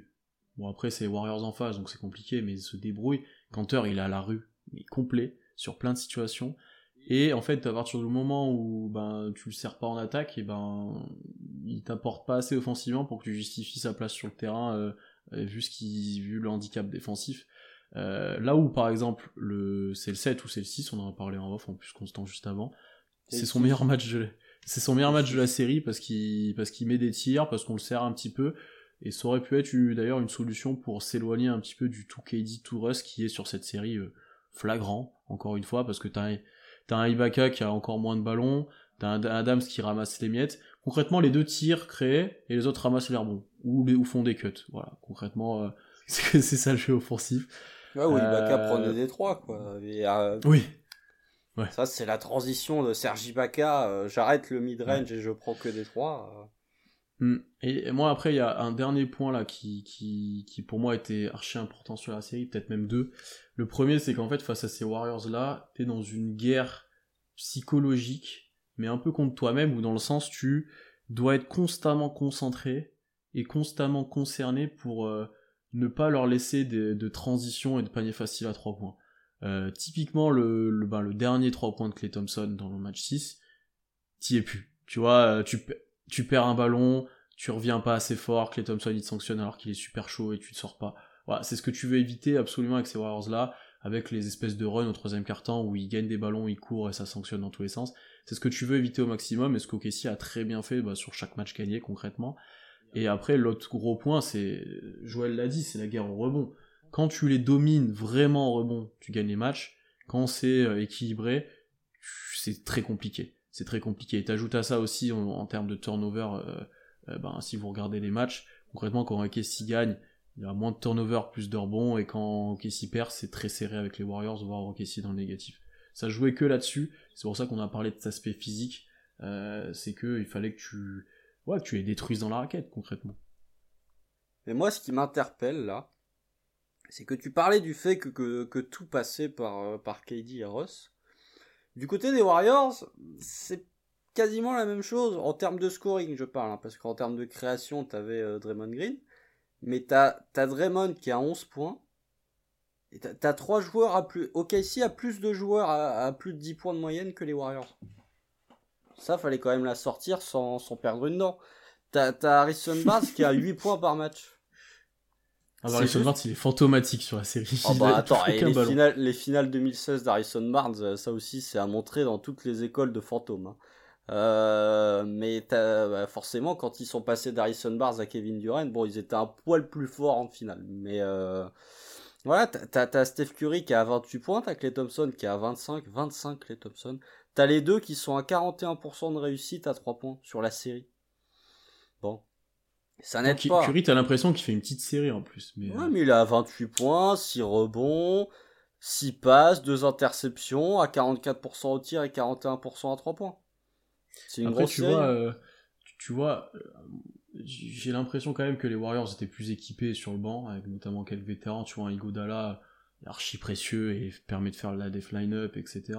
Space. Mais Mary Space qui joue un petit peu, t'as du Ezeli qui joue un petit peu, mm. euh, t'as Livingston qui est là, t'as Barbosa qui est là, euh, t'as des joueurs quand même qui tiennent un peu la route. Et là, moi, le sentiment ensuite que j'ai sur la série, c'est qu'OKC c'est constamment adapté à ce que faisaient les Warriors. Là où les Warriors, ils ont dit quoi qu'il arrive, on joue, de toute façon, on sait faire que ça, on joue sur ce qu'on sait faire. J'ai pas, tu vois, ils ont mis les main line-up, ils ont joué leur def line-up, ils ont joué, voilà. Ok, si c'est un peu plus cherché pour moi sur la série, sur est-ce que tu joues grand face aux petits Warriors, est-ce que toi aussi tu joues small ball avec Ibaka en 5, est-ce que tu joues à 3 guards, on l'a vu un petit peu à certains moments, euh, t'avais un moment, t'avais Russ Foy Waiters, je crois, sur le terrain. Euh, tu vois, il y avait plusieurs trucs comme ça où, bah, pour parler de Donovan, j'ai pas eu, il a, il a coaché correctement parce qu'il se fait pas out-coacher par ces Warriors là. Concrètement, tu mènes 3-1.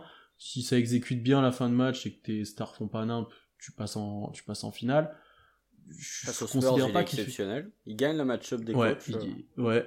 Donc tu vois, j'ai du mal à lui tirer dessus là-dessus, mais t'as été beaucoup dans l'adaptation.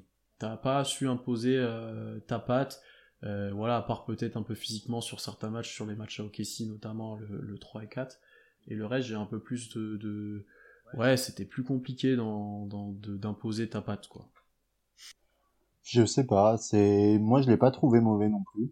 Enfin, il, clairement, il est pas, pour ce qui est de, de Novan, hein, il est pas, il est pas ridicule et euh, quand t'as eu Scott Brooks les années d'avant, euh, t'es limite en mode euh, ah un coach, ça fait du bien.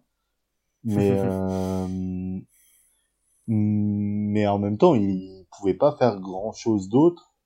Il a, il a passé son temps à s'adapter, mais ça a plutôt bien marché. Au final, tu vas quand même en 7 face à la meilleure équipe de régulière tous les temps, c'est pas c'est pas la pire saison euh, qu'on ait vue dans l'histoire, c'est simplement euh, avoir mené 3-1 et se faire remonter. C'est peut-être les, les qualités de, de meneur d'hommes qui sont qui sont problématiques ou je sais pas ou peut-être euh, de, de leader de, de son vestiaire vu qu'il est arrivé récemment. Enfin, il y a plein de choses aussi qui peuvent jouer là-dedans. Toujours est-il que il est pas ridicule face à Steve Kerr, il est il se fait pas out-coacher comme tu l'as dit et pour moi le problème c'est que on n'avait pas euh, offensivement d'identité euh, comme les Warriors. Les Warriors ont leur identité et du coup euh, on s'adapte à eux. Nous notre identité c'est passer la balle à Ross et KD. Ce qui a plutôt bien fonctionné mais a eu ses limites. Pour moi, tu la perds plus tout seul cette série, hein. franchement. Hein. Pour moi, je pense que tu l'as, tu, tu l'as dans les mains. Hein. Moi, pour moi, on est meilleur que. Pour moi, oui, t'as les clés. Hein. ah oui, tu peux hein. les battre. Tu peux les, battre. Hein. Et tu perds tout seul. Franchement, euh... sans, sans, sans renier quelconque mérite aux Warriors. Bravo pour revenir 2-3 euh, comme ça. Bon, euh, après, ils ont vécu la même chose deux semaines plus tard. Mais euh, bravo pour revenir 2-3 et tout. Bah, mais mentalement sur le 6, les Warriors, euh, solide, hein, parce que t'es mené tout le match. Il y a des moments, tu commences à être à moins 13 et t'as euh, OKC galère un peu à tuer le match et fait des erreurs qui leur permettent de se remettre dedans. Enfin, ils ont été à l'affût tout le long. Mais, euh, bien sûr, bien sûr. un match de traîneur. Un match de traîneur par excellence. Je me souviens très bien, et ça c'est une expérience, euh, enfin c'est un ressenti personnel. Je me souviens très bien, je sais, je sais plus très bien quand c'est, je crois que c'est dans le deuxième quart. OKC doit être à plus 10. Il y a un 3 de Sergi Baka, grand ouvert dans le corner.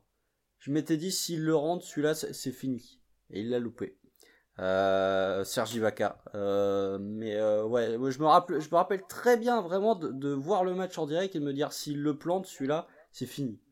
Et il l'a pas mis. Mais bravo aux Warriors, mais je je peux pas m'empêcher de penser que Casey perd cette série quand même un peu tout seul. Ou si les Warriors la gagnent, ils ont quand même été bien aidés par, par le Thunder parce que comme l'a dit Joël, tactiquement, sur, le Game 6, il change rien, quoi.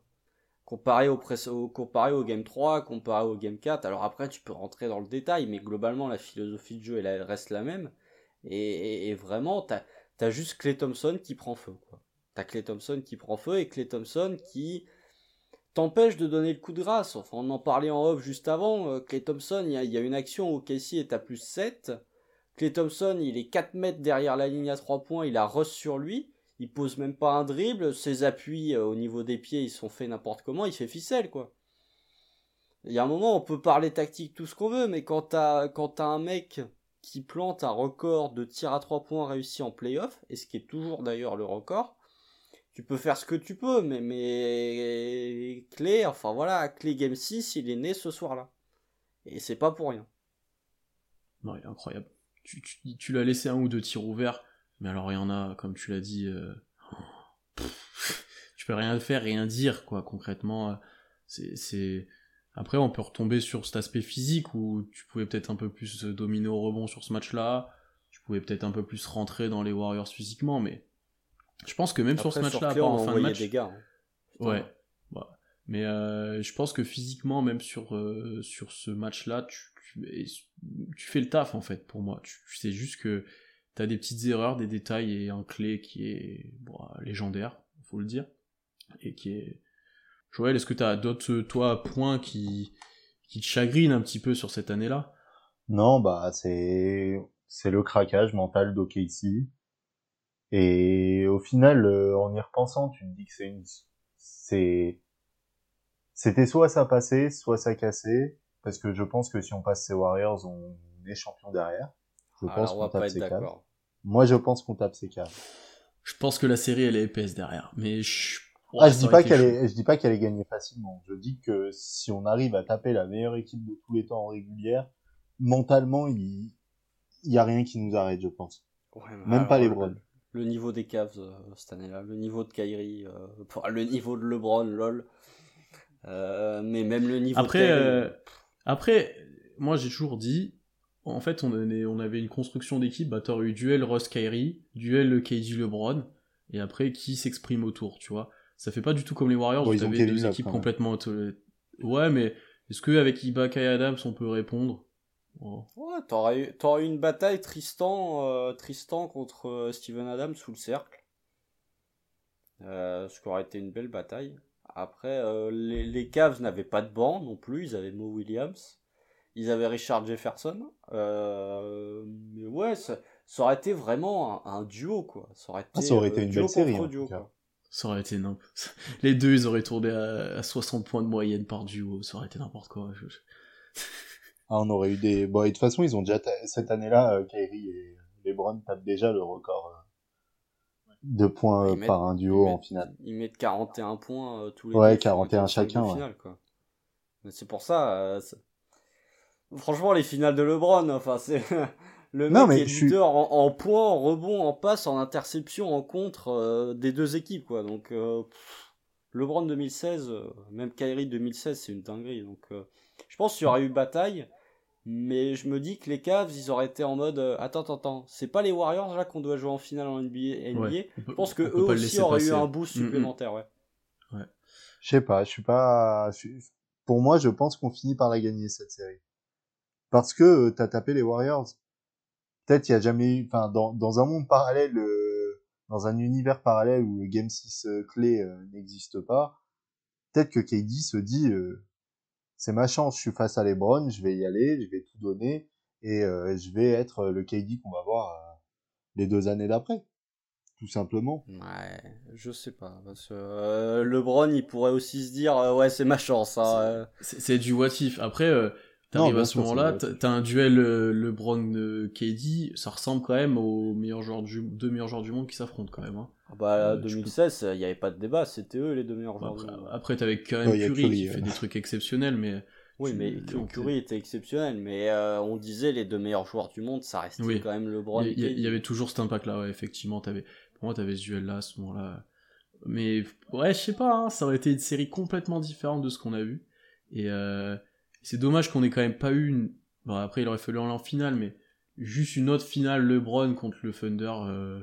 Tu vois, on a eu que 2012 qui était très tôt, mais juste un, tu vois, un, KD Thunder contre LeBron, Heat ou Cavs ça, ça aurait été quelque chose quand même d'assez exceptionnel, je pense. D'autant plus que les finales 2012 de, de KD, euh, c'est solide. Hein. Je crois qu'il a 32 points de moyenne. Euh, les finales 2012 de KD. Enfin, KD a toujours bien réussi face à LeBron en finale. Et inversement, hein, faut quand même pas déconner. Mais 2017, tu lui fous 35 points sur la tronche. 2018, euh, il est très bon. Mais déjà en 2012, il montrait qu'en finale, en tout cas, il était capable de, tenir la dragée haute à LeBron. Ouais, puis c'est un peu pour ça que je disais que dans un monde où on bat ses Warriors, pour moi, on peut battre ses Cavs. Je dis pas que c'est fait les, doigts dans le nez, t'affrontes LeBron James et Kyrie. c'est jamais fait. T'affrontes LeBron James surtout, quoi. Euh, ah, Kyrie quand même. Cette ah année-là. il fait des finales Ah, il est extraordinaire, mais c'est le meilleur meneur des finales. Il n'y a pas de débat, mais. Euh, Tout à fait d'accord avec ça. Juste les stats de 2012, là on en a parlé un petit peu derrière tout le temps, un petit peu, on, rappelait ça. KD, c'est 30 euh, points, 6 rebonds de passe à 54, pour, presque 55% au tir, presque 40% à 3 points. Russ, c'est quand même en 27-6-6. Ouais, par contre, il a moins 13% à 3 points. Hein. après, il en prend 22. Ouais, bon, quand même un petit peu. Ouais, non, c'est beaucoup. Et après, après par contre, derrière, après, par contre, derrière, euh, Harden est à 12 avec des pourcentages aussi euh, pas exceptionnels et t'as plus personne après concrètement. c'est Harden qui passe à travers les finales. Euh, mm, mm, mm. Mais et c'est d'ailleurs, on, si, voilà, dans cet épisode spécial trade d'Harden, on pourra en parler de ça, mais à l'époque Harden passe à travers ses finales complètement.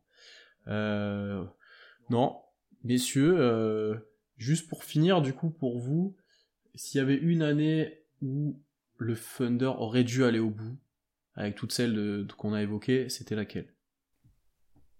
Est-ce qu'il y en a une? Pour moi, c'est 2016.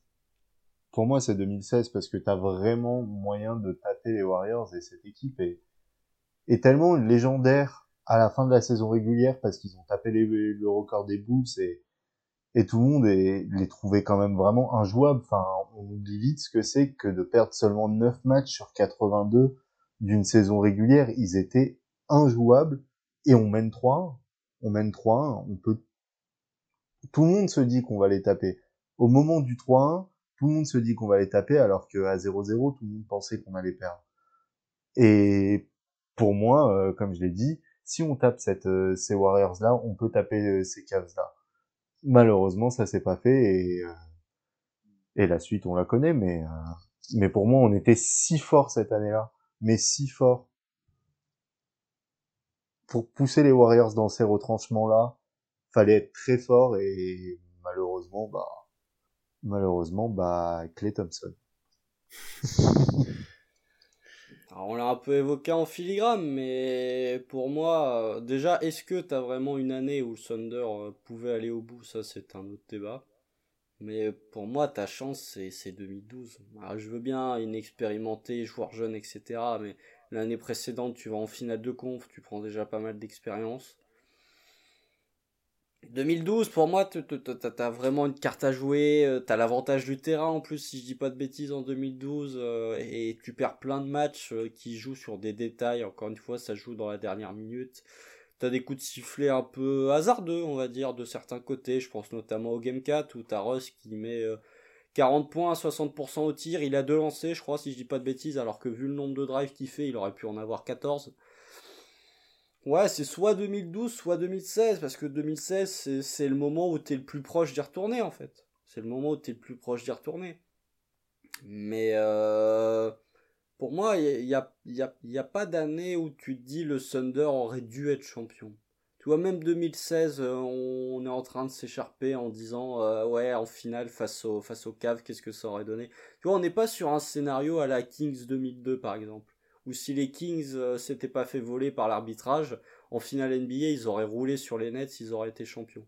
Finalement, même si même si OKC était sorti de l'Ouest en 2016, ça aurait été un très gros match, une très grosse série, une très grosse match-up, mais je suis pas sûr que ça aurait débouché sur un titre.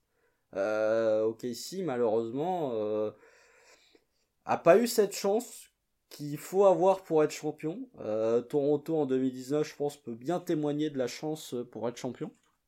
Euh, je pense que Golden State, certaines années, euh, peut bien témoigner aussi d'avoir eu pas mal de chance pour être champion. Euh, donc ouais, tu, n'as pas eu cette chance euh, qui, a fait de toi euh, un champion NBA et, dont tu as nécessairement besoin, je pense, euh, pour aller au bout. Mais ouais, 2016, mais quand même plus 2012 perso.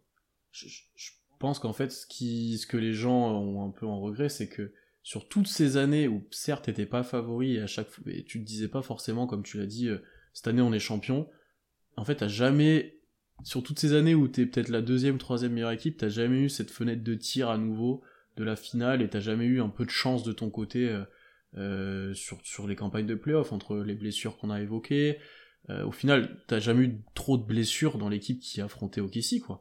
Tu vois, euh, enfin, OKC a eu plein d'absents, mais qui a été blessé dans les séries face à OKC Alors plus, que les Warriors.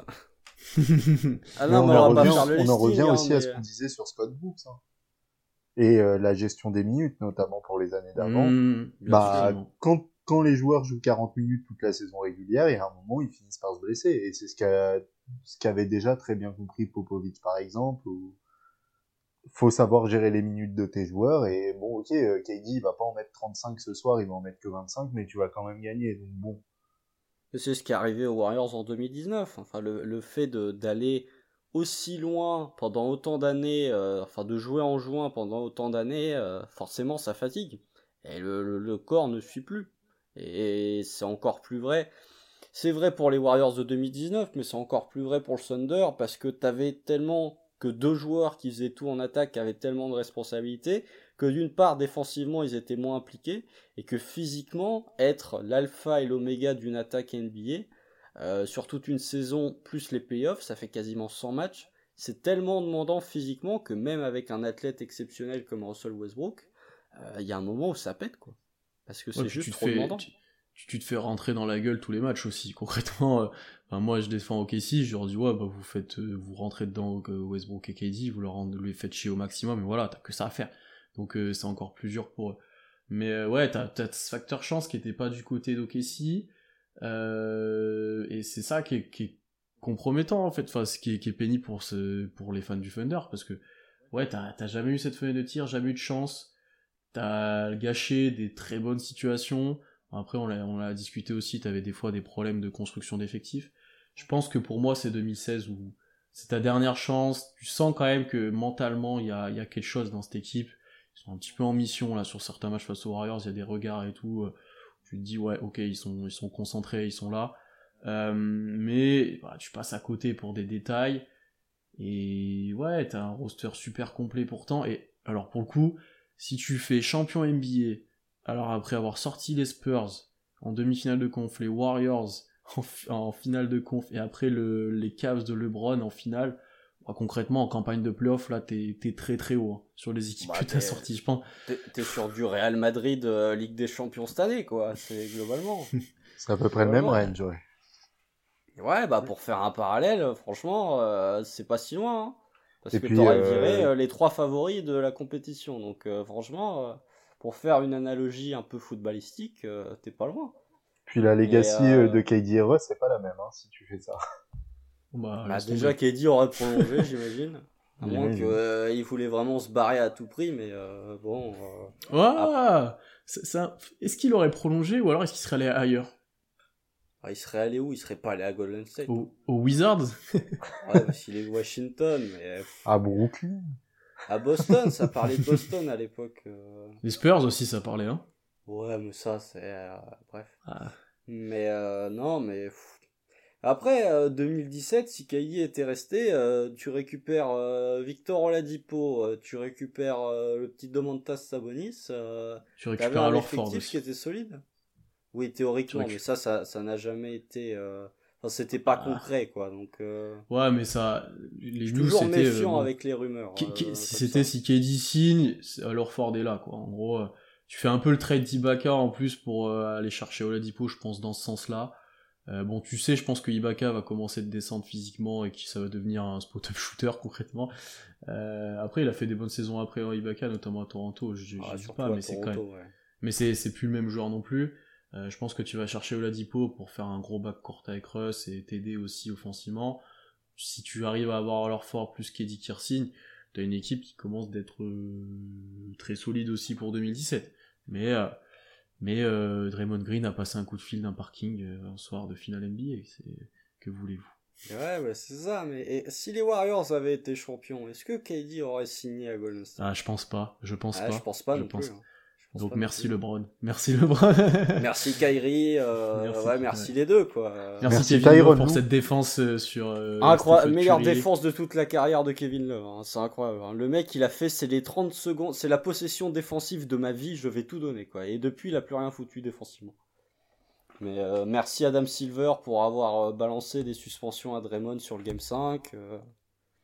Euh. On peut Oh, il a remercier mérité. plein de gens. Sur l'en- sur l'ensemble de, de son œuvre, il a mérité. Ah, pour l'ensemble de son œuvre, oui, il l'a bien mérité. Parce qu'on en a pas parlé, mais là, sur la série contre Okessi, il y a, il y a, entre lui et Bogut, il y a des, ces espèces Ah, mais de Bogut, coups et de trucs. le dirty Oh par excellence, hein. Andrew Moi, Bogut, je pense euh, que les deux premiers matchs, il est au sol au moins cinq fois, tu vois, concrètement. Ah, mais légendaire, Andrew Bogut. Mais en plus, Andrew Bogut, sur les finales NBA, il a des problèmes de dos, je crois. Non, il est blessé. Ouais, parce qu'il joue pas les derniers matchs des, des finales. C'est Festus Ezeli qui start. Et t'as André Iguodala qui a des problèmes de dos aussi. Ouais, c'est vrai. C'est vrai. Euh, messieurs, on a fait presque fait une heure et demie sur ces, cette dynastie manquée du Thunder. Euh, ben, merci à tous les deux d'être venus. Joël, est-ce que cette première était, était comme tu l'attendais? Est-ce que ça t'a plu? Ah bah moi c'est toujours un plaisir euh, de me remémorer des Game 6 euh, douloureux et euh, des séries de playoffs perdues. hein. Non, c'était très agréable en tout cas comme premier podcast. Félicitations à toi pour cette première. Et dans les commentaires, là, tous ceux qui vont écouter, regarder l'épisode, n'hésitez pas à, donner votre avis sur, euh, sur ces séries de playoffs, sur l'équipe du Thunder vous voyez aller au bout, si vous êtes d'accord avec nous ou pas. N'hésitez pas aussi à aller vous replonger dans ces matchs. Là, il n'y a pas de match NBA pendant un petit moment. Il y a des sacrés matchs à voir. Euh, c'est une époque euh, qui passe, qui date un petit peu maintenant, mais, euh, mais, mais qui reste quand même encore. T'as encore pas mal de joueurs qui sont là, ça reste encore d'actualité, j'ai envie de dire mais ça fait quelques années que c'est passé quand même. C'était un autre basket NBA, j'ai l'impression. Les Kings étaient Euh. déjà pas en playoff. euh. Il y a des trucs qui n'ont pas bougé, Ouais, mais il y a des trucs qui ont un peu changé. hein, Il y a des trucs qui restent. hein. Très déçu qu'on ait quand même pas parlé de 2018 et du what if sur la blessure d'André Robertson, hein, bien évidemment. euh. J'ai, je, on, plaisante. hein. on- on s'est arrêté là parce que après, Non, après, non. considérais, je pense que les autres, mais on était beaucoup plus loin du titre que cette période-là. Non, mais c'est une vanne. Euh, euh, ouais, non, mais je, je, je sais, mais c'est pour quand même le, le mentionner parce qu'il y a, il y a eu une petite hype, Paul George, Melo, Robertson. euh, Ah ouais, puis on a fini avec Cory Brewer et Jeremy Grant. euh, Non, mais après, excuse-moi, je, je, je... un petit truc là, parce que tu parlais de revoir des matchs. Bon, moi, du coup, j'avais mal compris le principe de l'émission, donc je suis allé plus loin que 2013.